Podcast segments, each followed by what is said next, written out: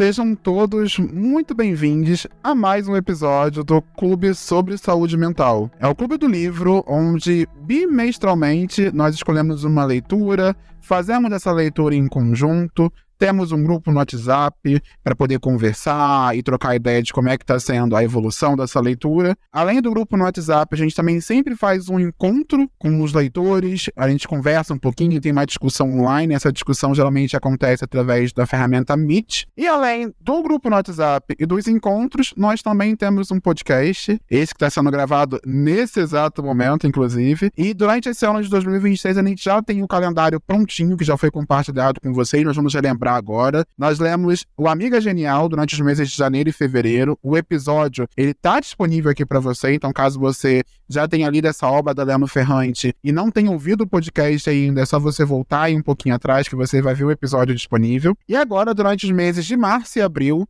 nós fizemos a leitura do livro Solução de Dois Estados. É, durante os meses de maio e junho, a leitura será O Último Adeus, da Cynthia Hand. Durante os meses de julho e agosto, iremos ler Pá de Cal. Durante os meses de setembro e outubro, a leitura será O Olho Mais Azul. E vamos finalizar o ano lendo durante os meses de novembro e dezembro O Pássaro Secreto. Tá, pessoal? É sempre importante lembrar que todos os livros, como a gente sempre busca, a seleção ela buscou né, focar em livros que tenham como tema central ou algum tema correlato saúde mental, ele pode ter temas sensíveis, possíveis gatilhos, então é importante que vocês pesquisem e tentem, busquem, busquem informações com relação às obras que foram selecionadas, né? Além disso, esse episódio ele vai conter spoiler, então caso você não tenha lido ainda o Solução de Dois Estados, do Michel Laub. Caso você ligue para spoiler, peço que você pare, então vá finalizar a leitura e depois você volte aqui para ouvir esse episódio maravilhoso. Lembrando que caso você queira fazer a sua inscrição, você queira participar do grupo, o formulário ele sempre fica disponível no box de descrição desse episódio,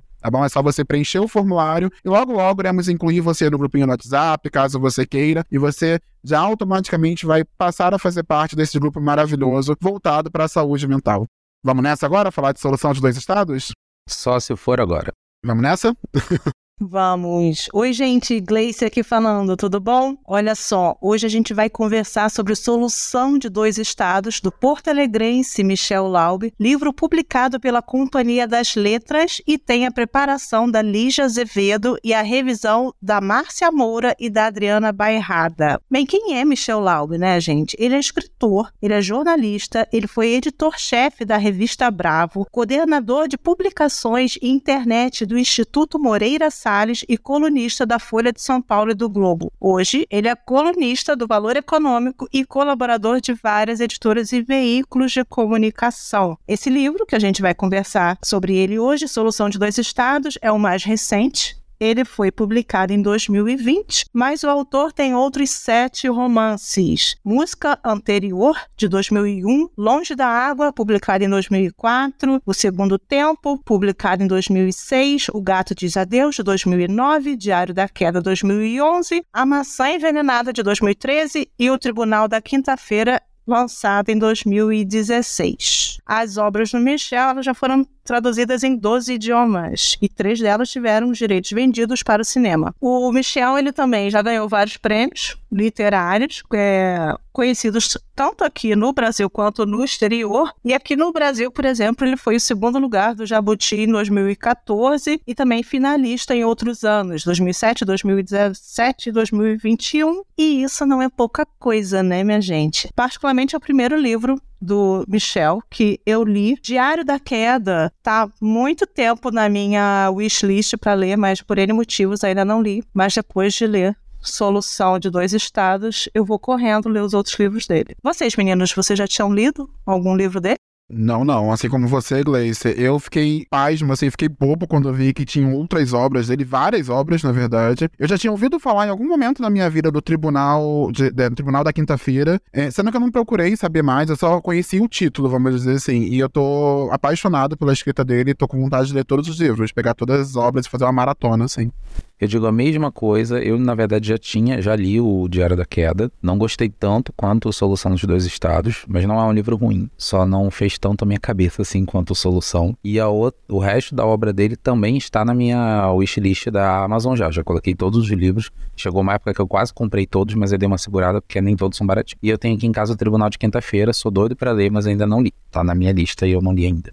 Então vamos falar da sinopse, né? do livro. Bom, é um livro muito curioso. A sinopse que a gente tem aqui para ler é uma boa sinopse, mas nem todas as sinopses que você vai ler aí nos, nos marketplaces da vida são boas sinopses. Bom, uma cineasta alemã marcada por um trauma prepara um documentário sobre a violência brasileira. E os principais entrevistados são a Raquel, uma artista de 130 quilos, cujo trabalho se baseia em episódios que a levaram a detestar o próprio corpo, e o Alexandre, empresário que atua no ramo fitness na periferia de São Paulo. Ambos foram escolhidos por causa da repetição mundial de uma agressão que a Raquel sofreu no início de 2018, durante um debate sobre arte política num hotel da capital paulista. Diante das câmeras, os segredos dessa história íntima que envolve o bullying na adolescência, uma disputa por herança e diferentes visões sobre temas como sexo, religião e responsabilidade individual são pontuados por flashes da história recente do nosso país. Do plano Collor, que iniciou a ruína da família dos protagonistas, às vésperas de uma eleição que mobilizou o ódio de uma sociedade profundamente dividida. A ideia de conciliação, afinal, é inimigo ou aliada da barbárie em que nos meter. E eu acho muito bom, né, que a sinopse já traga a palavra ódio, que é um livro que vai falar muito sobre ódio.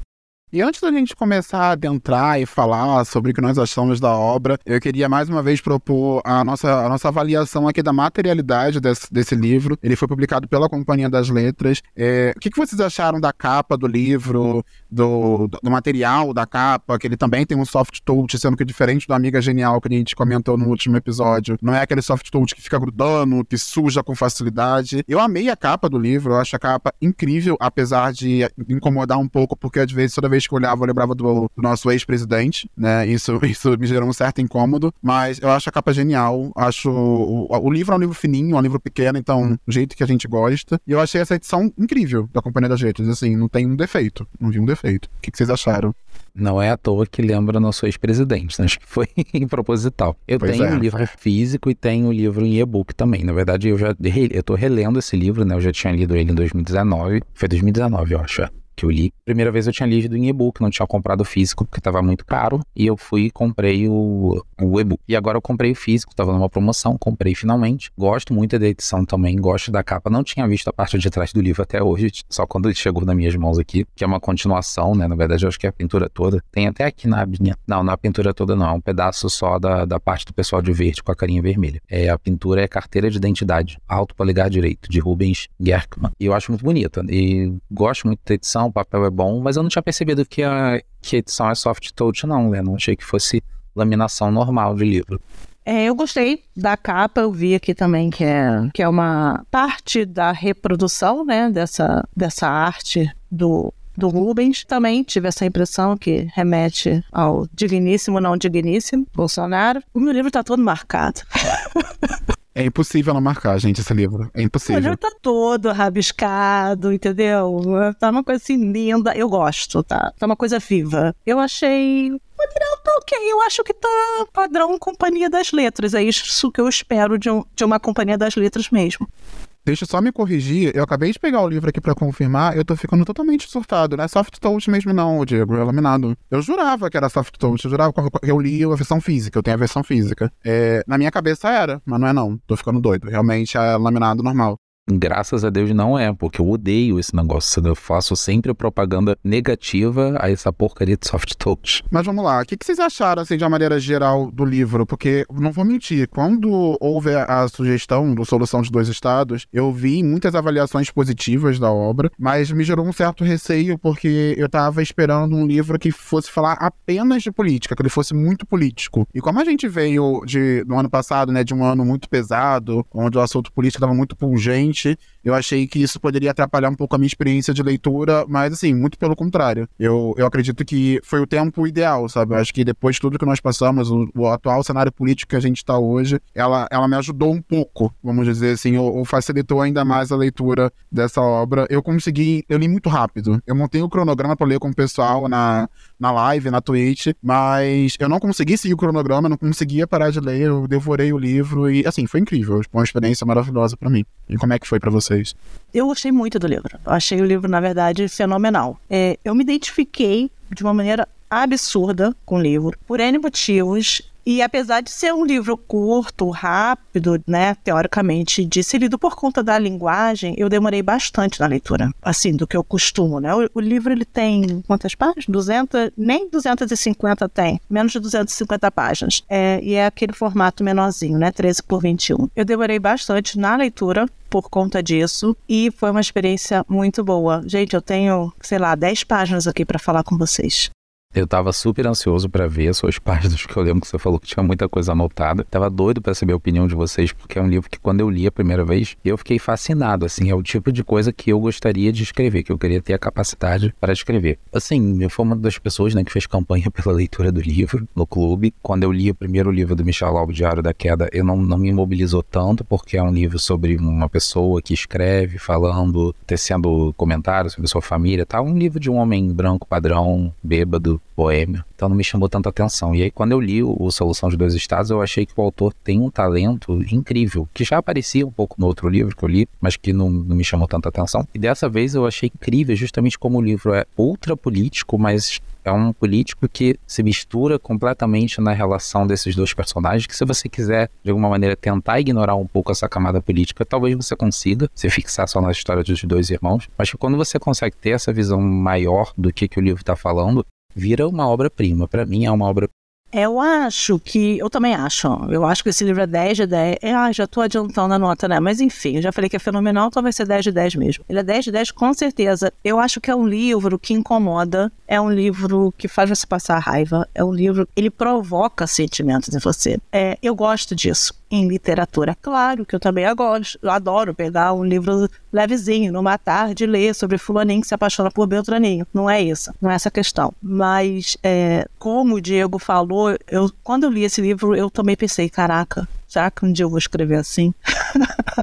Entendeu? O que hoje, Gleice, o que hoje eu penso do que eu escrevo, o que eu tenho como objetivo é algo assim que mexa e que traga reflexões. Enfim, eu achei esse livro perfeito, assim, desde a estrutura, a história, e aqui eu já não, já vou começar a falar só um, um, pouquinho da estrutura, eu achei muito. A primeira coisa que eu percebi nas primeiras páginas foi o modo como o Michel ele trata o discurso, a fala. É, como um documentário, então são depoimentos, né? E aí, e aí você tem certa separação de material pré-editado, material a inserir, material bruto, enfim. Então é um livro composto basicamente por entrevistas e esse registro da fala ele é muito muito bem trabalhada, porque há entrecortes de ideias, principalmente quando o Alexandre fala. Você vê que a cabeça dele, ele começa a falar um, uma, uma coisa, aí ele,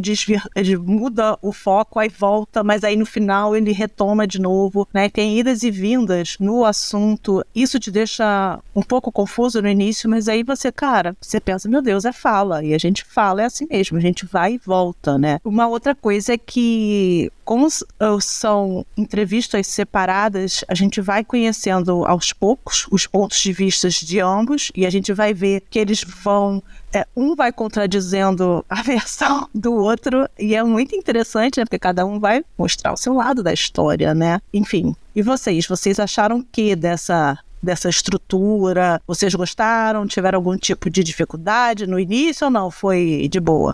Eu achei maravilhoso no sentido de o livro ele é despretensioso. Acho que se eu fosse justificar o porquê eu me apaixonei tanto pela, pela estrutura de narrativa ou pelas ferramentas que o autor utilizou para conseguir desenvolver essa obra, ele é muito despretensioso. Eu não, não senti uma forçação em, em, ser um possível clássico ou ser um livro é, popularmente aceito. Enfim, eu, eu, eu, eu, li e eu gostei da obra como um todo e eu senti que o autor não teve essa ideia de, de não teve essa pretensão, de certa forma, de tentar escrever um clássico, escrever difícil. É, muito pelo contrário, como a Gleice falou, a, a estrutura de narrativa, a forma como ele conseguiu construir esses personagens e você consegue, mesmo sem ler o, o, o título do, do capítulo, você consegue saber a quem aquele capítulo se refere, eu achei isso de uma magnitude, de uma facilidade de escrita, é uma escrita assim que eu achei maravilhosa. Eu assisti o vídeo do Livrada que compartilharam no grupo lá do WhatsApp. Eu vou deixar até disponível aqui também no box de descrição para quem quiser assistir um, um vídeo resenha do Livrada falando sobre a solução de dois estados. E ele comentou sobre uma coisa que eu achei maravilhosa, que o Michel usou como ferramenta o fato da estrutura de narrativa ser documentários, até para mostrar o quanto quando a gente fala de questões políticas ou de polarização, é, existem os dois lados dando o seu ponto de vista, mas nunca existe de fato uma comunicação, nunca existe de fato uma conversa entre esses dois lados. E o fato dele ter apresentado isso através de entrevistas, achei assim, de, de, genial, sabe? Eu, eu, não. Se eu fosse pensar de alguma forma escrever um livro para evidenciar essa polarização e de fato mostrar que não é uma, uma comunicação, não, não sei se eu conseguiria chegar na, nesse denominador comum de fazer em formato de roteiro ou fazer em formato de documentário dessa maneira genial que ele fez, sabe? Dessa forma. Que eu, eu me considero muito difícil você conseguir escrever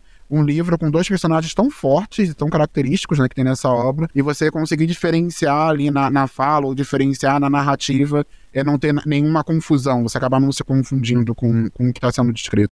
Lindíssima, falou tudo. Tem mais nada a acrescentar. Não, brincadeira. Mas realmente, você falou muito do que eu penso, assim. Vocês dois falaram muito do que eu penso sobre o livro. Essa estrutura eu achei tão genial mesmo, essa forma de narrar desse jeito, que você logo entende o que está se passando. Porque eu lembro que quando eu li a primeira vez, eu não li a sinopse direito, né? Por isso que eu comentei que, que é a sinopse que a gente trouxe. É uma boa sinopse que ela dá real, realmente um panorama bem interessante do que, que o livro vai tratar. Mas quando eu li a primeira vez, eu não sabia bem o que, que era. Sabia que era uma história de dois irmãos. E quando eu comecei a ler, entendi que era um documentário e que tinha uma outra pessoa, uma terceira personagem, que também é muito bem delineada, apesar de aparecer tão pouco né, ativamente, eu acho genial. E essa, essa estrutura eu achei tão interessante que eu tentei, não vou dizer a palavra plágio, mas me inspirei nela para escrever um conto uma vez, que foi até publicado numa coletânea de romances policiais, foi o meu primeiro conto policial. E aí eu, eu conto a história de um crime que aconteceu ali, do ponto de vista do delegado narrando esse crime num programa de televisão desses sensacionalistas. E foi totalmente inspirado depois de ter lido esse livro do Michel Lauba. Então eu achei assim realmente genial. É uma estrutura narrativa muito inventiva e pouco usual, né? Eu não esperava que fosse ser desse jeito, ser assim. E realmente você fica lendo e você fica assim, nossa, que incrível como ele consegue encarnar esses dois nesses dois personagens os certos estereótipos que a gente tem também do que é a nossa direita, do que é a nossa esquerda brasileira. Eu achei incrível. É, e um, um, outro ponto também que eu percebi quando, sei lá, já estava sendo mais ou menos na página 20 do livro, mais, mais ou menos, é, é uma narrativa muito direta, ela é crua, em vários pontos, né? Ele conta em detalhes, por exemplo, como a Raquel ela foi agredida, né? Uma barra de ferro, e na barra de ferro tinha uma ponta, como se fosse um prego. E aí ela recebeu socos e chutes e viu, quando ela caiu, ela conseguiu olhar a expressão das pessoas na plateia. Enfim, é uma narrativa muito ácida, muito questionadora. Eu acho que tem muitas questões pertinentes que foram lev levantadas, mas isso em nenhum momento é pareceu um excesso, sabe? Eu acho que foi um passo arriscadíssimo. Eu acho que se fosse algum autor menos talentoso, poderia ter virado uma salada de assuntos sem ligação, tipo assim, ah, vamos falar tudo que é polêmico, pegar um pouco disso, um pouco daquilo, entendeu? E você não vê isso no, no livro, você vê a coisa fluindo como a vida é, cara. A vida é aquilo ali mesmo mesmo, sabe? A gente vivenciou aquelas coisas, né? E essa acidez, essa crueza, isso tudo me, me lembrou um pouco, eu já tinha comentado com vocês dois, do. e no grupo também, do Chuck Palahniuk, porque ele, em alguns livros, não em todos, mas em algumas histórias dele, ele, ele realmente traz um pouco dessa acidez, dessa, dessa crueza. Nossa, muito bom. Gleice, fala de novo o nome desse autor que eu nunca soube pronunciar, aprendi agora pela primeira vez. Como fala o nome dele? é difícil, né? Chuck Palahniuk. É Polonic. Vou ficar repetindo até aprender, mas eu nunca tinha ouvido alguém pronunciando o nome dele.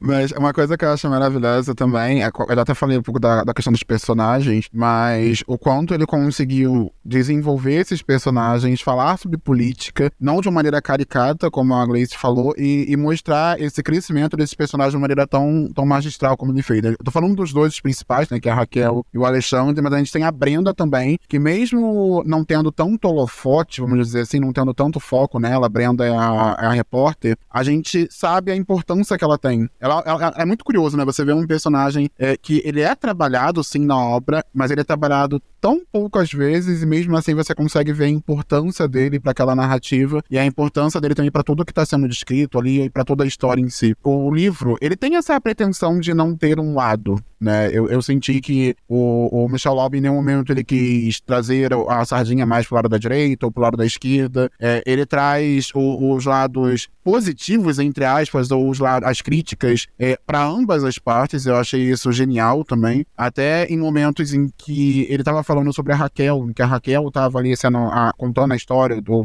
dando a entrevista, e é a personagem que eu tinha uma maior afeição, né? Ou que tinha maior conexão. Tinham coisas que a Raquel fazia que eu também não, não concordava, ou que eu também não gostava, e que eu também tinha questões para levantar, sabe, para apontar. Eu achei isso muito curioso, como a Gleice falou, é um livro instigante, ele faz você ficar pensando, ele faz você ficar se questionando e até mesmo olhar um pouco da, do, do, que aqueles personagens, da postura daqueles personagens na sua vida também, sabe? Eu fiquei muito reflexivo sobre isso.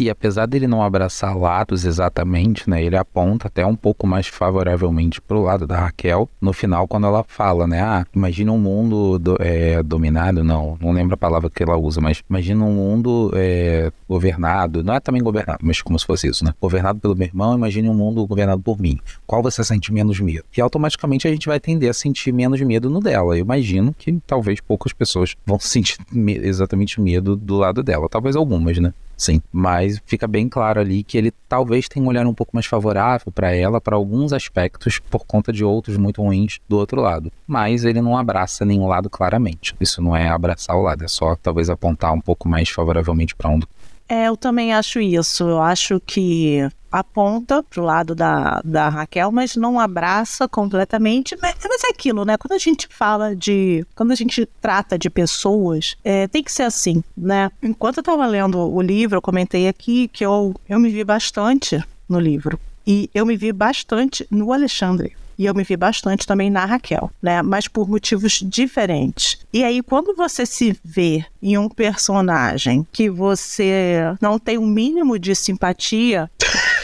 Desculpa. É reflexivo. Bate uma bad, não vou mentir.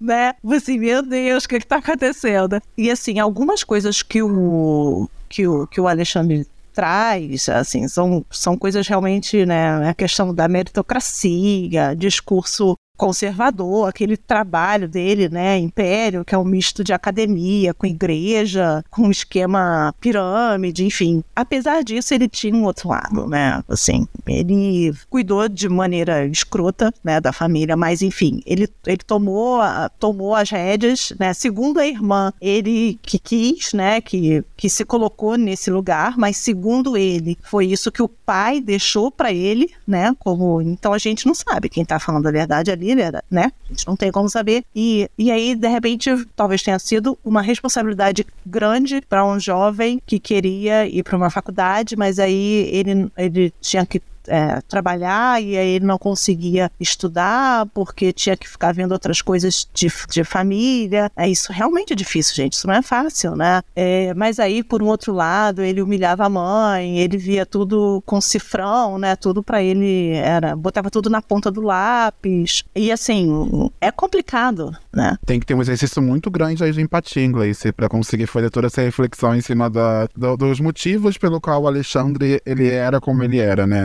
Acho que eu, eu, fiz também essa, essa, esse trabalho de tentar parar para avaliar o porquê ele tinha aquele pensamento, porquê ele tinha aquela postura. E concordo com tudo que a Grace falou quando a gente para para avaliar a vivência que ele teve, a responsabilidade que na cabeça dele ele tinha com relação aos pais e com relação à situação financeira dos pais, principalmente. É, eu entendo que é até não é justificável, mas é entendível. Né? A gente entende a postura dele, mas isso não, não justifica de certa forma. E eu achei muito curioso que quando eu estava fazendo a leitura desse dois personagens, eles são tão fortes de certa forma que eu acabei linkando a duas figuras públicas, o Alexandre, é óbvio que qualquer um da família Bolsonaro, a todo momento que aparecia ele lembrava dessa família, não tinha como. E a Raquel me veio muito na cabeça a, o alexandrismo, a alexandrismo né, que é uma produtora de conteúdo literário, ela fala muito sobre as questões de gordofobia, as questões de saúde, bem-estar, de, de autoaceitação e por aí vai, sendo que diversas vezes ela já, já sofreu, posso dizer entre aspas, o cancelamento da internet, né, por ter alguns posicionamentos meio radicais e, e ter uma postura um pouco agressiva, entre milhões de aspas, como a Raquel também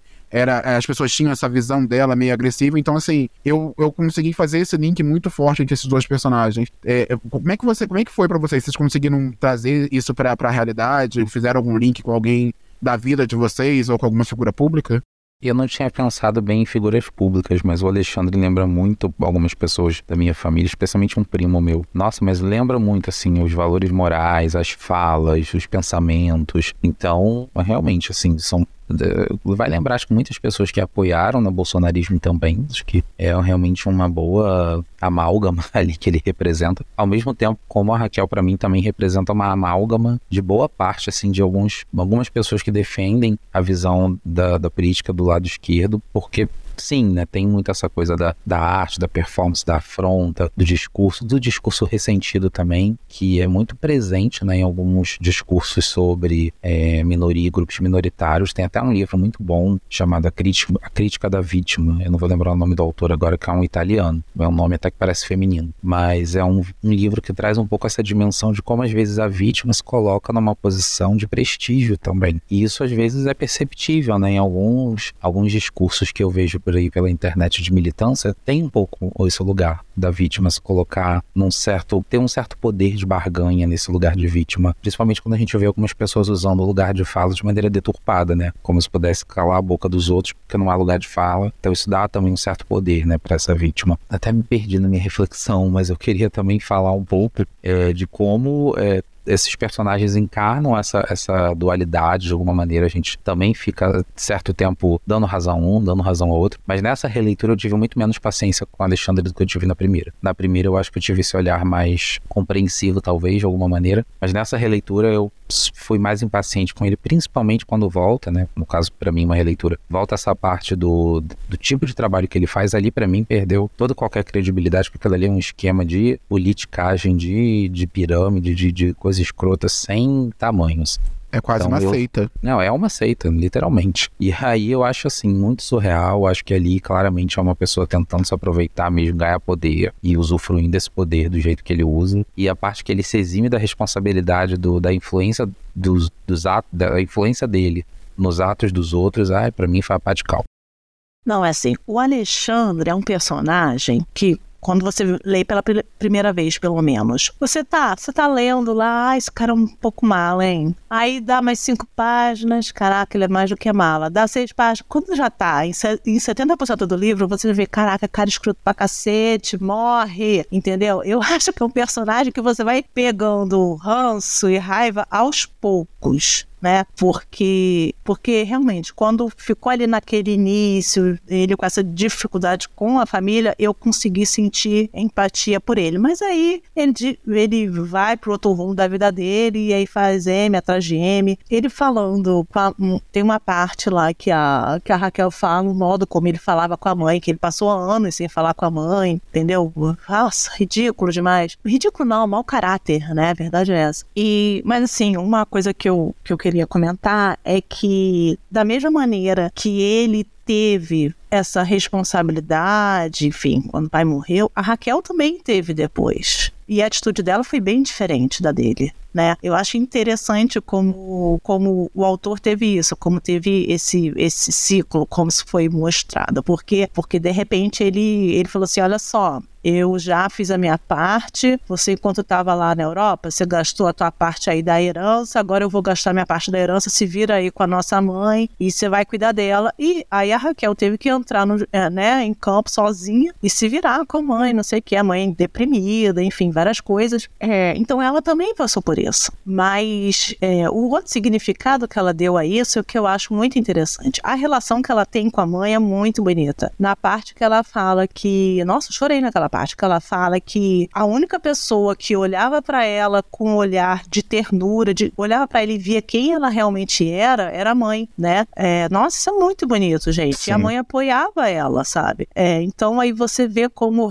realmente, aos poucos, você vai vendo que o outro lá não tem jeito, não, gente. Alexandre eu já acho essa parte um pouco mais doentia do que você, Gleice. Quando eu vejo que a Raquel não consegue produzir nenhum outro vínculo afetivo com ninguém, eu vejo esse único vínculo dela com a mãe extremamente problemático. Eu acho que dali também nasce muito dessa dificuldade dela de conseguir fazer vínculo com qualquer outra pessoa. Não só com todas as vivências horrorosas que ela traz, né? Das experiências amorosas e tentativas de relações sexuais dela. Tem um pouco isso também dessa relação que fica ali de simbiose dela com a mãe, que ela não sai dali. Claro que tem todo um contexto muito maior mas eu olhei para aquilo ali e me deu um certo desconforto, eu não consegui achar muito bonito, não. E uma coisa que eu me identifiquei com o Alexandre, especialmente, que eu esqueci de falar mais, mais cedo, é, é um certo ressentimento que fica muito latente, que nunca é dito claramente, dele por ele estar aqui, a irmã estar tá viajando, por ela estar viajando na Europa, em outra cultura, outro país, com toda essa coisa que o Brasil tem, né, de endeusar países estrangeiros, eu me sentiria muito ressentido de ver minha irmã curtindo uma vida ali fora e eu aqui no Brasil. Então eu me identifiquei com essa parte, assim, até porque eu vi isso acontecer na minha família também. Tive pessoas, é, na verdade, eu, não, eu vi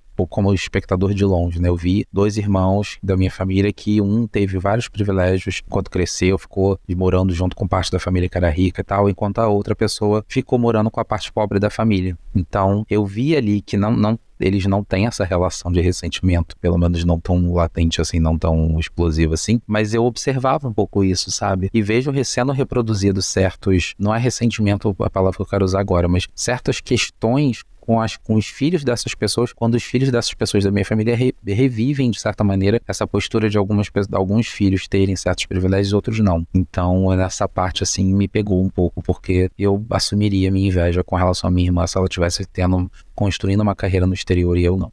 É assim, com, com relação é, ao, ao relacionamento da, da Raquel com a mãe, assim, eu completamente entendo a simbiose dela. É uma mulher de 130 quilos que tem uma experiência de vida completamente diferente mulher, sabe? É, é, tudo que ela passou é que nem aquela parte que ela fala: você não sabe o que é você entrar numa sala e você ter 130 quilos, você não sabe o que é você pegar um táxi, você ter 130 quilos, como as pessoas te olham, como as pessoas se comportam com você. E assim, só de imaginar o, o tanto de coisas que ela deve ter passado por conta disso, como você não, como você não vai ter uma relação mais afetiva com alguém que te olha de uma maneira amorosa, sabe? Eu não, eu não, eu não achei nada problemático quanto a isso, até porque ela também fala que ela se dava muito bem com o pai. O pai dela também era gordo, que ela cita alguma coisa assim, e que tanto que quando ela estava lá na Europa, ele, ele não queria, ele não falou para ela o que estava acontecendo aqui no, aqui no Brasil, enfim, porque queria, segundo ela, né? É, isso não era importante, ele não se importava tanto com dinheiro assim, queria ver a filha lá fazendo as coisas dela, enfim. E essa questão do ressentimento, com certeza, eu também sentiria se eu fosse o Alexandre, sabe? É, ele claramente ele se ressente de ter vivido uma realidade dura, ele muito novo para isso, e enquanto ele estava aqui, né, naquela era colo terrível, e a irmã dele estava lá fora do país estudando arte, ele ainda fala isso, né? É, só que ela não sabia nem do que estava rolando aqui, né? Mas depois você vê que a Raquel, ela também se ressente do irmão porque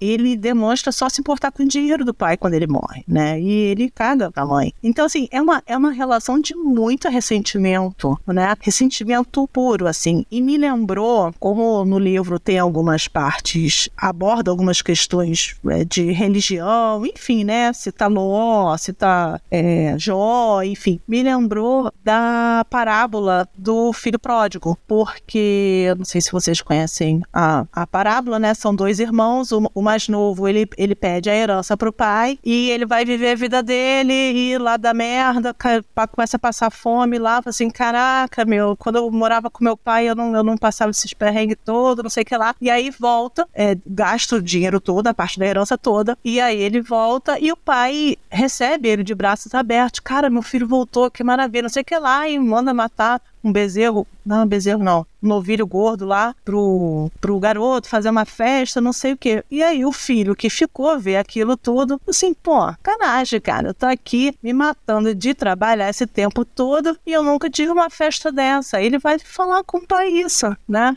Ele tá, né? Pô, pai, o que, que é isso? Não sei o quê. E aí, eu, aí o pai explica, né? Que o pai é amoroso, né? Ah, filho, a, a gente. É, você sempre esteve comigo, né? Então tudo que é meu é seu, você sempre pôde ser, você sempre pôde aproveitar dessas, dessas coisas. E aí a gente tem que festejar, né? Enfim, o pai representa o perdão, né? O amor de Deus, alguma coisa assim. E aí você vê que é, é, o ressentimento do filho que ficou. O filho tinha tudo à disposição dele, mas o coração endurecido, né? E eu vi isso muito com os dois irmãos. Tem muito ressentimento entre eles. Eu achei. Eu, eu acho que há muito ressentimento entre irmãos. Eu não sei se vocês têm irmãos, mas eu acho que sempre tem. E eu acho que foi isso que me pegou nesse livro todo.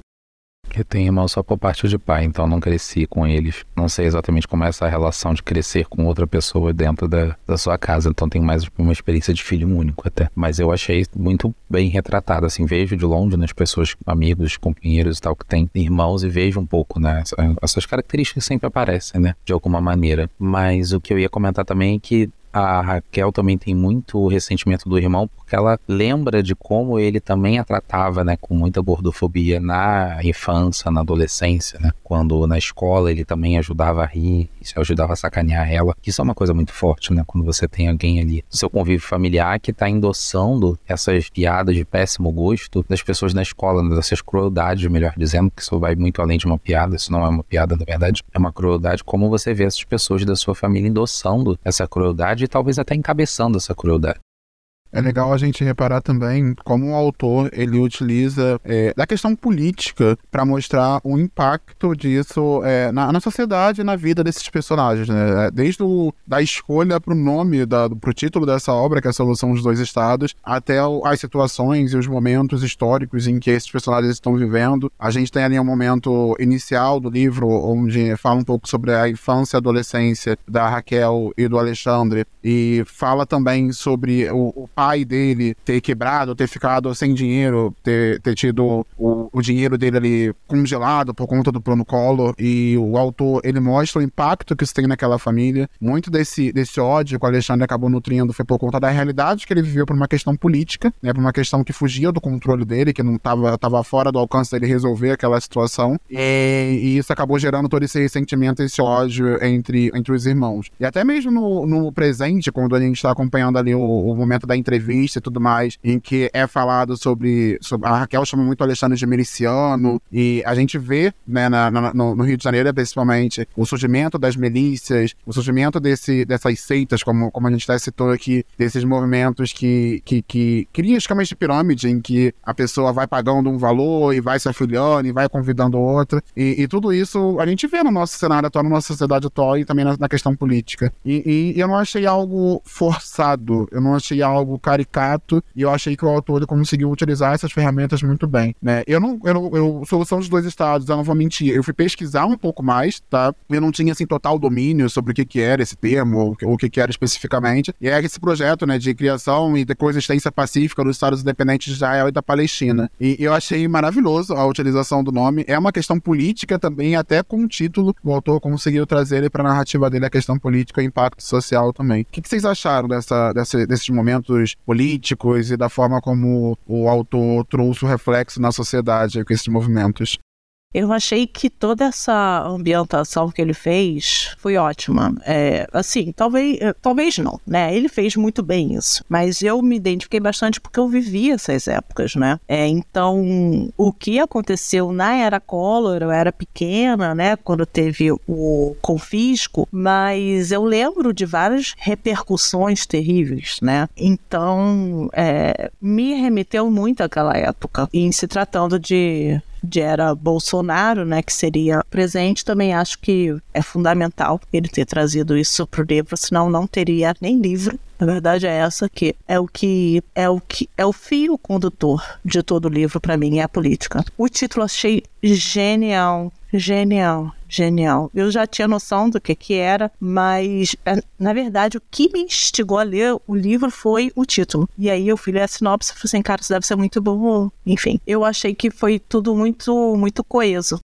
Eu soube do título, né, desse sentido do título quando eu li na primeira vez em 2019, até porque eu li também num clube de leitura, então as pessoas trouxeram também essa ideia. Mas eu acho muito interessante também porque dá para fazer uma brincadeira com o título, né, e fazendo aquela, aquelas brincadeiras que os psicanalistas lacanianos gostam de fazer. Solução de dois estados, esse estado pode ser também um estado emocional, né? Então, tipo, que solução você tem ali nesse estado emocional de tanto ódio que permeia toda essa narrativa? Porque eu, eu volto a dizer, né, é um livro que fala muito de ódio, como eh, o ódio também nos liga ao objeto que a gente odeia, que a gente acha que o ódio é desprezo ao, àquilo que a gente está odiando, mas na verdade não, né? É um laço muito doentio que você estabelece com aquilo que você odeia. E isso acontece com esses dois irmãos, né? Eles, por mais que o Alexandre diga, né, tem um discurso de que ele não tem, não se, não se dirige a Raquel, que ele não fala com a Raquel Ana, é, a Raquel mostra o tempo todo como ele faz coisas, né, de maneira cínica, fala as coisas que vão afetá-la de maneira cínica, sem ser direta. E ela é opta por ser mais direta na forma como ela atende, tenta atacar e ofender o irmão, mas de alguma maneira os dois continuam ligados nesse elo de ódio, assim, bem doentio. Então eu acho também genial o título, enfim, acho realmente uma obra genial.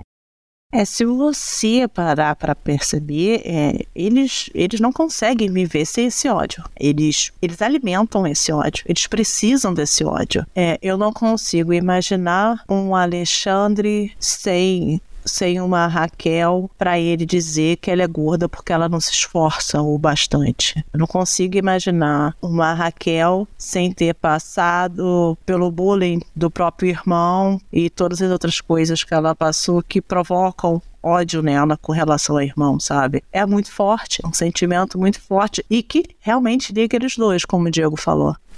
Não, só ia complementar que tem uma passagem no livro, inclusive, que a própria Brenda instiga o, o Alexandre, né, falando dentro do, do trabalho dele lá na Império e tudo mais, que é muito pautado no perdão, é, o que, que ele faria se a Raquel chegasse para ele e pedisse desculpa por tudo o que eles já viveram e tudo mais. E nem pro próprio Alexandre existe essa realidade. Ele, ele é muito incisivo em falar que para ele isso não existe, que ele não trabalha na hipótese, ele trabalha só na realidade, mas ele não tenta nem, nem praticar esse exercício de, de pensar na hipótese. Eu achei isso muito curioso. E fala, o Diego citou a questão do ódio, né? Eu até falei na nossa discussão que o ódio, para mim, ele foi um personagem, um dos personagens centrais também dessa obra. E é muito curioso quanto a gente vê o ódio esses dois, entre esses dois irmãos, e a gente vê o ódio também na fala da Brenda, que é a repórter, mais no final, quando ela meio que perde ali as estribeiras e resolve falar abertamente como foi a questão do luto dela com relação à perda do marido, e o sentimento que ela teve de, de, de vê-lo morrer daquela forma, assassinado, e mesmo depois de morto, ele ainda foi assaltado, roubaram as coisas dele, e a forma como ela, ela lidou com esse sentimento de, de querer o mal da pessoa que matou o marido dela. Então, assim, até de uma forma pacífica, entre aspas, ou até mostrando as diversas faces do ódio, vamos dizer assim, o autor conseguiu trazer com a personagem Brenda, que eu achei maravilhoso também. Eu gosto muito da Brenda, tá? A gente tá focando muito no Alexandre e na Raquel, mas a Brenda, para mim, é, ela era, era uma incógnita no começo. Eu achei até curioso o fato de que em alguns momentos o autor, ele não deixa claro qual foi a pergunta que ela fez para quem está sendo entrevistado. Ele utiliza ali é,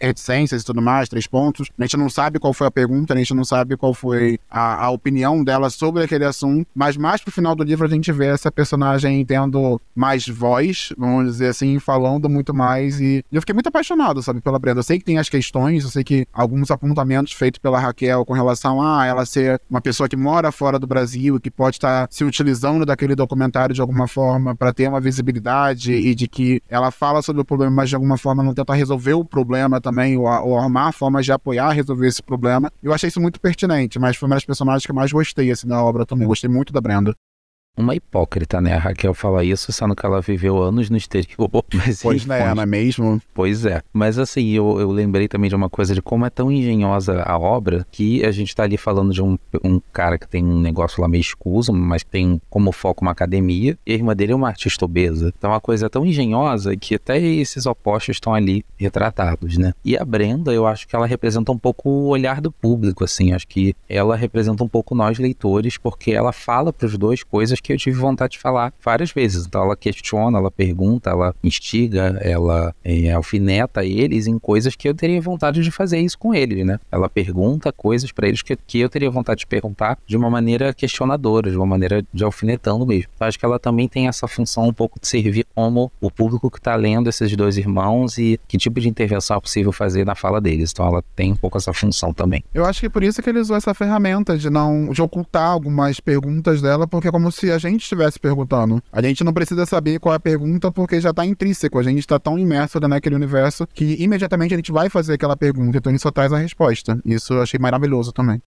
É, eu concordo com vocês. Eu achei fenomenal essa sacada de, de não ter muitas perguntas e disso não ficar muito, muito claro. Como se fosse um olhar nosso, né? Como se fosse a gente ali com o Alexandre, a gente ali com a, com, com, com a Raquel. E realmente, a, a, Brenda, ela cutuca muito eles mais pro final, né? Manda mais verdade para eles. Assim, praticamente cá, vocês não saíram da, da adolescência, da infância. Vocês ficam com essa de um culpando o outro, eu sou assim porque a fulana fez isso isso e eu sou assim porque o fulano fez isso, e na verdade é, vocês não sentam e não conversam, vocês não resolvem, né? E a história do marido da Sandra é muito triste, né? Ele foi morto, vou comentar aqui, ele foi morto por uma bala perdida no meio da rua, e ele tinha ido ao supermercado, ele estava voltando, e aí ele caiu e as pessoas ao redor ainda é, aproveitaram para roubar as compras dele, sabe? E aí ele, na verdade, todo esse documentário, essas entrevistas também, isso não foi fácil para Brenda, porque ela teve uma crise, né?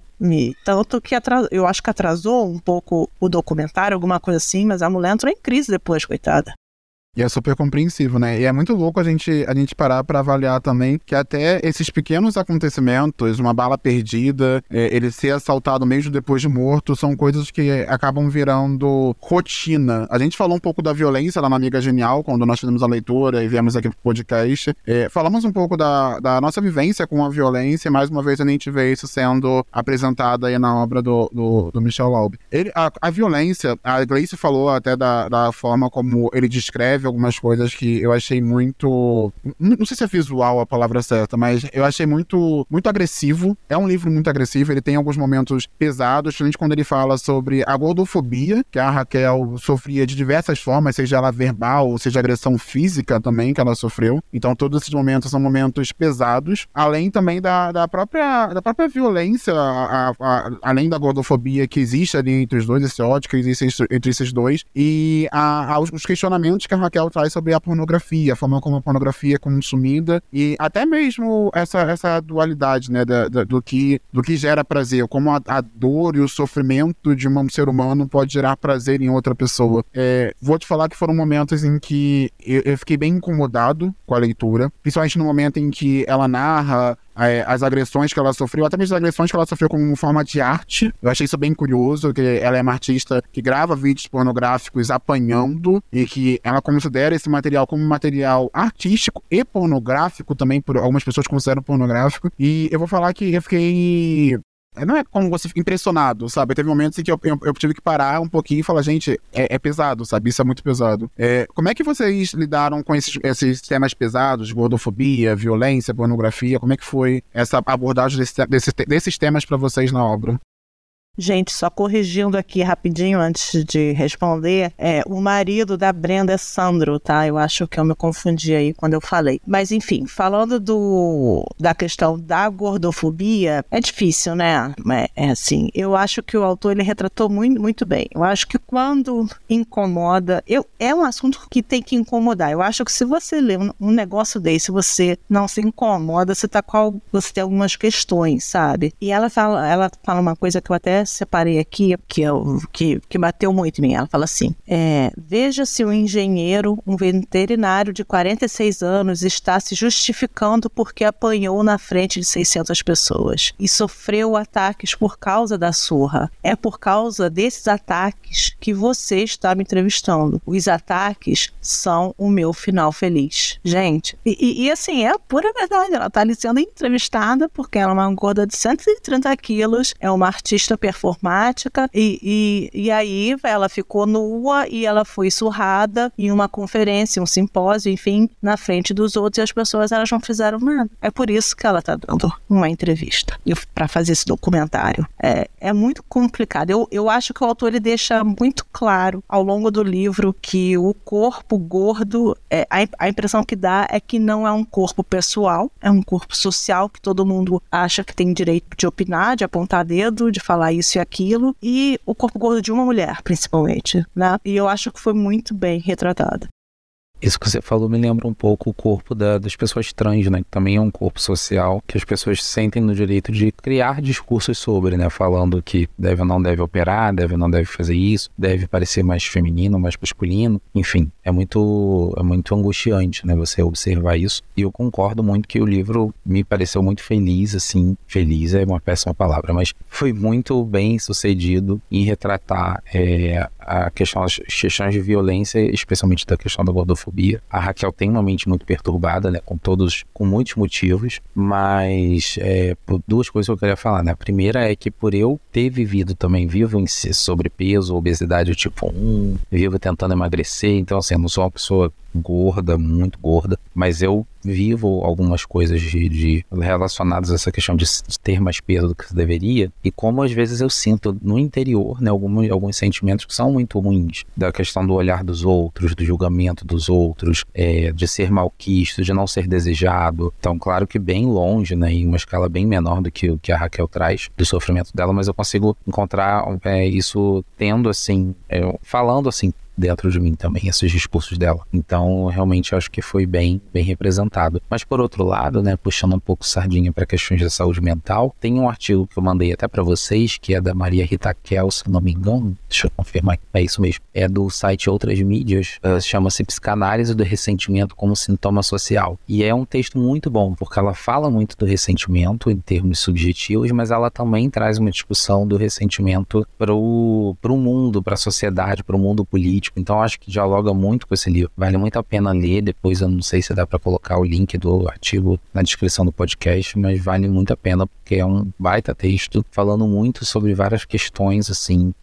relacionadas ao que a gente está falando aqui, de como você se ressente, como você se não se ressente, como o ressentido ele não abre mão da vingança, ele precisa desse ressentimento para continuar vivo. E ela trabalha também a questão de como é possível, por exemplo, de pessoas negras que foram escravizadas, como é possível não é, continuar ocupando essa posição de é, pessoa escravizada, de escravo, no, no, no, do ponto de vista subjetivo. Enfim, é um textão que vale muito a pena ler e para continuar conversando sobre esse livro, que eu, é um livro que conversa comigo desde quando eu li e que vai continuar conversando assim muito tempo. Eu, eu cheguei a ler, acho que os, os três primeiros parágrafos desse texto, Diego, você enviou, e eu gostei muito. Com certeza vou ler ele inteiro e com certeza ele vai para terapia comigo. Porque, coincidentemente, agora sim, momento abrindo o coração, é, eu tenho trazido, levado bastante o assunto perdão para terapia. E, ao mesmo tempo que esse livro, como esse livro fala de ódio e de ressentimento, o o perdão ele, ele surge, né, como, como uma resposta a, a esse ressentimento, a esse perdão, né? E aí tem uma frase assim do livro fala: "Eu já vi que quem, que quem perdoa está numa posição já ouvi que quem perdoa está numa posição de poder. Você é que decide se a vida de todos pode ou não ir em frente depois de tudo. Mas eu também sei que antes disso você não tem poder nenhum. É, porque você tem que passar de novo pelo que queria esquecer. É, e aí vem todo um discurso de, de perdão. E aí eu fiquei pensando é, até que ponto esse discurso de ter que perdoar é, é saudável. E o que é perdão, sabe? É, é esquecer? Ou é. Ou não é esquecer? É só você não, não se lembrar lembrar de algo com aquele rancor. Mas aí você precisa ficar ali insistindo em uma relação, é, mesmo que, que não seja de irmão, sabe? Sei lá, às vezes você não quer perdoar mesmo, você quer se afastar, você quer, sei lá, se aquela que aquela pessoa viva a vida dela longe de você, mas isso não significa ficar ali diariamente, né? Aí eu fico pensando, quão isso é ruim, você tá fazendo mal para aquela pessoa fazendo isso ou não, né? Tem uma, tem uma frase de, de uma história minha, é, li, ligando os pontos. A personagem Valentina, ela fala, ela tem uma fala que ressoa muito em mim, é, que ela fala assim, perdoar não significa ficar por perto, permitindo que os outros machuquem você. Então, é, é um, é um assunto que veio muito na minha cabeça durante, durante essa leitura. É muito curioso que o, o, Alexandre é um dos personagens que ele fala bastante sobre o perdão, mas não ele como protagonista desse perdão, e sim a forma como a seita dele, como o império, é, trabalha com o perdão, como a religião, como o, o, pastor ali daquele império ensinou eles a lidarem com o perdão, que não é apenas, é, não é apenas se arrepender, né? a questão do arrependimento, não é apenas você se arrepender, você tem que ir até a pessoa que de alguma forma foi impactada ou teve algum, algum problema, alguma questão pela, pelas suas ações e você precisa se movimentar e ter alguma atividade com relação àquilo. Eu, eu fiquei embasbacado porque é uma visão de perdão, querendo ou não, a gente vê muita gente é, utilizando desse discurso, mas é algo que está totalmente distante da realidade dele, sabe? Ele não está disposto a praticar esse perdão. É, o Alexandre, enfim, é, eu acho um personagem, por mais que tenha suas, suas problemáticas e tudo mais, é, eu me diverti até determinado ponto com ele, porque foi interessante mergulhar na cabeça de um personagem como o Alexandre, sabe? Foi interessante é, entender, de certa forma, o que que leva a uma pessoa como o Alexandre ter os pensamentos que uma pessoa como o Alexandre tem, sabe? E, enfim, só queria compartilhar isso com vocês também.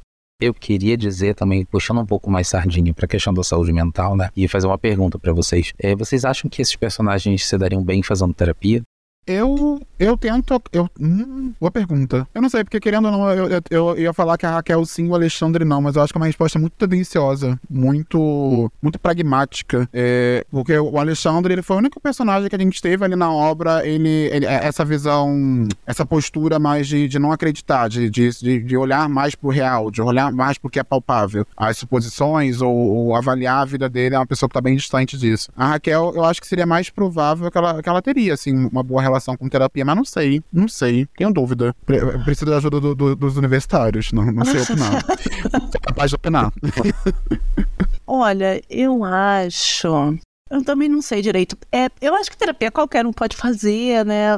Mas sim, a pessoa. Eu acho que tem uma diferença entre a pessoa fazer terapia e ela buscar uma transformação na terapia, sabe? Eu vejo os dois fazendo terapia, mas se eles efetivamente vão de fato buscar uma transformação, aí eu já tenho as minhas dúvidas. E você, Diego? Me parece que o Alexandre, ele tem uma tendência a falar coisas para os outros que ele mesmo não faz, né? Como a gente está falando tanto aqui de perdão, ele claramente fala isso, né? Tem dificuldade imensa de visualizar como ele reagiria, como ele poderia perdoar ou não a irmã, se escondendo no fato que ele não trabalha com hipóteses nem nada do tipo, sendo que ele fala também de coisas com relação a hipóteses o tempo todo, né? Pra gente poder tentar entender lá a reação do cara que agrediu a irmã dele. É, é, são todos são todas tentativas da gente entender cenários em base com base em algumas hipóteses que ele tem. Então ele diz que não trabalha, mas traz isso no discurso dele, mas que demandariam muito trabalho, assim, do, da, da pessoa que está ali na posição de terapeuta, de analista, então nem se fala, porque seria ali uma relação muito difícil de sustentar, porque muitas das vezes, né, a, o paciente vai jogar em cima da relação terapêutica a forma como ele se relaciona com os outros, e com isso ia vir nessas relações muito ódio. Basta ver a forma como eles atacam a própria Brenda, que não tem ali uma função terapêutica, mas se a gente fizesse tentasse fazer uma analogia, muito provavelmente eles atacariam também com muito, com muita voracidade a figura do terapeuta do analista, né, tentativa de repetir e elaborar essa a forma como eles se relacionam com o mundo. E eu queria ler um trechinho rapidinho do texto, desse texto que eu falei, do da Maria Rita Kel, porque eu acho que dá uma boa ilustração assim dessa dificuldade dessas duas pessoas que estão presas no próprio ressentimento, né? No texto ela fala assim: "Um outro destino para a raiva que não pode ser que não pode se expressar é possível? É possível passar pela escravi, pela condição da escravidão sem ocupar subjetivamente a posição de escravo? Creio que sim. Nesse ponto é importante ressaltar que o ressentimento não é uma consequência necessária da condição do derrotado. Ela tem mais a ver com a rendição voluntária do que com a derrota. A reação adiada que produz o ressentimento é aquela que a pessoa se impediu por conta própria. A fera capturada que morde o caçador está lutando contra o cativeiro. Os prisioneiros de guerra foram vencidos em batalha pela superioridade bélica do inimigo. Mas quando uma revolta é abafada pelo poder militar, os revoltosos se veem obrigados a recolher suas forças e esperar por condições mais favoráveis para voltar à luta. Essa vingança adiada não é a mesma das elucubrações mentais a que se entrega o ressentido, psicologicamente impotente para dar outro destino à sua amargura. Mas mesmo nos casos em que a derrota é imposta à força e a reação é objetivamente impedida, é possível que o adiamento prolongado da ação ameace arrefecer a disposição à luta. Nesses casos, a manutenção ativa da memória do agravo, que em primeiro tempo é necessária para alimentar a disposição dos revoltosos, pode degenerar em predisposição ao ressentimento. Então mostra um pouco como às vezes o ódio que às vezes nos faz ir à luta pode na verdade no, nos predispor a ocupar esse lugar de ressentimento com mais vontade ainda do que a vontade de lutar contra e se impor contra aquele que nos está ofendendo. Faz sentido, mas é, é, é muito, assim, é, é, muito difícil. É muito difícil você ter, ter, ter, essa, ter esse ponto de reflexão de que é possível você passar por determinadas situações e não, não ser consumido, de certa forma, por esse ódio, por aquilo que você viveu, uma coisa que, que fora do seu alcance, sair da, daquela, daquele lugar ou daquela situação, sabe? Eu entendo, super compreensivo, mas tô reflexivo, tô pensativo com relação a essa passagem de eu quero ler o texto completo. Eu não cheguei a abrir, não cheguei a ler, não cheguei nem a dar uma olhada, mas eu quero dar uma olhada, com certeza quero dar uma lida e mais discussões virão por aí com relação a essa, a essa leitura. Tem uma, assim, como eu comentei, o meu livro está marcado, né? Mas tem uma frase, um, uma, uma citação do livro que é a que eu mais gostei. Eu queria compartilhar com vocês. A seguinte, está na página 20, é logo no, no início. Você vê o cansaço na cara da pessoa. A pessoa começa a morrer é de cansaço. E aí eu me lembrei do livro do, ai, acho que é Byung-Chul Han, que é ele, ele é um filósofo sul-coreano, mas ele fez carreira foi na Alemanha. Tem um livro dele, é um, é um livreto, né? Se chama Sociedade do Cansaço e ressoou muito em mim e, na verdade, ressoa muito na nossa sociedade, né? Essa frase, porque é exatamente isso que ele fala. A gente vive em uma sociedade que é focada em, des em desempenho, em excesso de positividade, em superprodução, né? Você tem que ser eficiente, você tem que ser multitarefas, né? E isso traz um monte, a acarreta um monte de, de doenças, acarreta cansaço, a sociedade fica doente, né? Depressiva, né? Na verdade, ele fala que a gente vira é, é, escravos de nós mesmos, né? Escravos da liberdade, escravos da felicidade, escravos de tudo. E aí eu fiquei, eu fiquei pensando é, no quanto isso, isso, isso perpassa o livro de modos diferentes, né? É, na verdade, quando eu olho para os três personagens né, principais, eu acho que os três estão cansados de maneiras completamente diferentes. E eu acho que isso foi, eu acho que isso é uma sacada muito assim sutil, mas que, mas que ressoou muito, muito em mim. É, tem, tem algum quote assim, tem algum, tem alguma citação que vocês tenham mais gostado? É, inclusive no Kindle aqui, curiosamente, é a, não foi a única que eu marquei, mas é a única que tá aparecendo para mim aqui que eu marquei. Mas é uma das que eu mais gostei, né? Que ela fala: Eu sou o efeito do que eles fizeram para serem quem são. A lembrança viva disso. Em 2018 e daqui para frente. Eles são o futuro, mas o futuro também sou eu. Que dialoga justamente com uma fala do Alexandre falando sobre o futuro. Então eu acho brilhante. Mas curiosamente foi a única marcação que apareceu aqui do Kindle. Mas eu lembro que eu marquei eu tive várias, várias, várias, várias. É, teve uma que me marcou assim especificamente porque eu acho que eu já tinha ouvido essa frase, mas não dessa forma, mas meio que caiu a ficha do que aconteceu no pra, pra gente ter passado pelos últimos quatro anos de desgoverno, que é uma situação bem curta onde ele fala que isso sempre funciona em política, ter um inimigo e jogar o leitor contra ele. Eu acho que essa visão, ou essa ferramenta que, que é dita no livro foi, infelizmente, o, o que causou esse nosso desgoverno aí de quatro anos do Bolsonaro Bolsonaro. E, enfim, tem, tem muita marcação. Muita marcação. Muita. Mas, de uma maneira geral, vamos falar sobre, sobre nota. O Diego não gosta de dar nota, vamos, falar, vamos encerrar, fechar a nota que a gente deu e as considerações finais? Olha, eu já comecei dando spoiler, falando que era 10 de 10, e aí reafirmo que é 10 de 10, é favoritado, é um livro para para reler. É um livro para ter na estante. É um livro para um clube do, do, livro. Eu acho um livro perfeito para ser debatido, para ser conversado. Muito bom, arrasou. Eu, né, já é de conhecimento geral essa coisa da nota, mas eu tô usando o Scooby agora, né, ali tem as notinhas, então eu dou a nota máxima, seja 5 estrelinhas, seja 10 de 10. Para mim, concordo em gênero, número e grau com tudo que a Gleice falou. É um livro para mim tão bom que eu fiz questão de comprar, né, apesar de já ter comprado a versão digital, comprar o físico para ter ele na minha estante ali do ladinho do Tribunal de Quinta-feira, que são irmãos, né, são do mesmo autor. Graças a Deus tem o mesmo formato, inclusive, então podem ficar um do ladinho do outro sem toque, sem o toque gritar. E é uma obra-prima dos melhores livros que eu já li na vida e com certeza entrou para os favoritos da vida e vou querer manter ele na minha estante com certeza absoluta, porque hoje eu tenho feito esse exercício, né? Eu leio um livro que eu já tenho na estante, se eu não gostar, imediatamente eu estou me desfazendo dele para liberar espaço. E esse é um que vai manter o seu espaço aqui cativo. Bom, cinco estrelas favoritado. Acho que não tenho nem mais o que dizer. Acho que é, é o primeiro livro do clube que é unânime cinco estrelas para todo mundo, não é? Eu bem acho eu que é, gente. Eu acho que sim, eu acho eu que é acho. é sim. Eu acho que é. Olha, a Solução dos Dois Estados conseguiu fazer essa proeza. Todos damos cinco estrelas. Eu favoritei o livro. Eu, quando teve a nossa discussão é, com o pessoal do grupo, com o pessoal do clube, eu ainda estava avaliando se eu ia favoritar ou não. Mas é um livro que não sai da minha cabeça. É um livro que eu não consigo parar de pensar nesses personagens, eu não consigo parar de pensar em, em, todas as reflexões que ele me trouxe. Então, assim, não tem como ser diferente. Espero, pessoal, espero que vocês tenham gostado de ouvir as, a, as nossas opiniões, de ouvir as nossas considerações com relação à obra Solução dos Dois Estados, do Michel Laub. E vamos trazer agora para vocês é, alguns comentários, algumas opiniões dos participantes do Clube do Livro. Tá? A gente pediu que todos eles gravassem, todos eles não, nós pedimos que alguns participantes gravassem o áudio, compartilhassem com a gente. E agora a gente vai deixar esse espaço aqui para que vocês ouçam a opinião também dos participantes do Clube do Livro sobre saúde mental.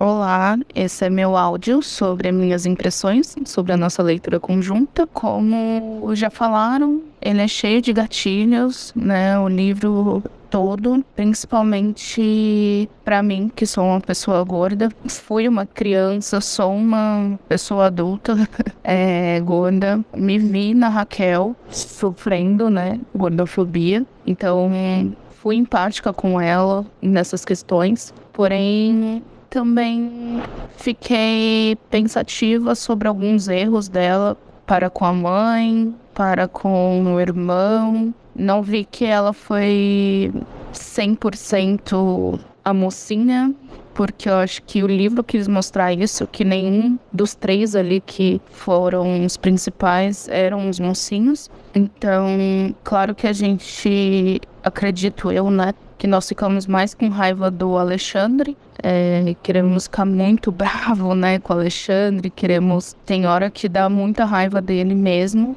Mas eu vi ele muito. Uma, uma falta de, de atenção dos pais, é, essa falta de família. Acredito que eles cresceram num ambiente que a família não estava presente. Então, na minha cabeça, justificou um pouco como eles cresceram.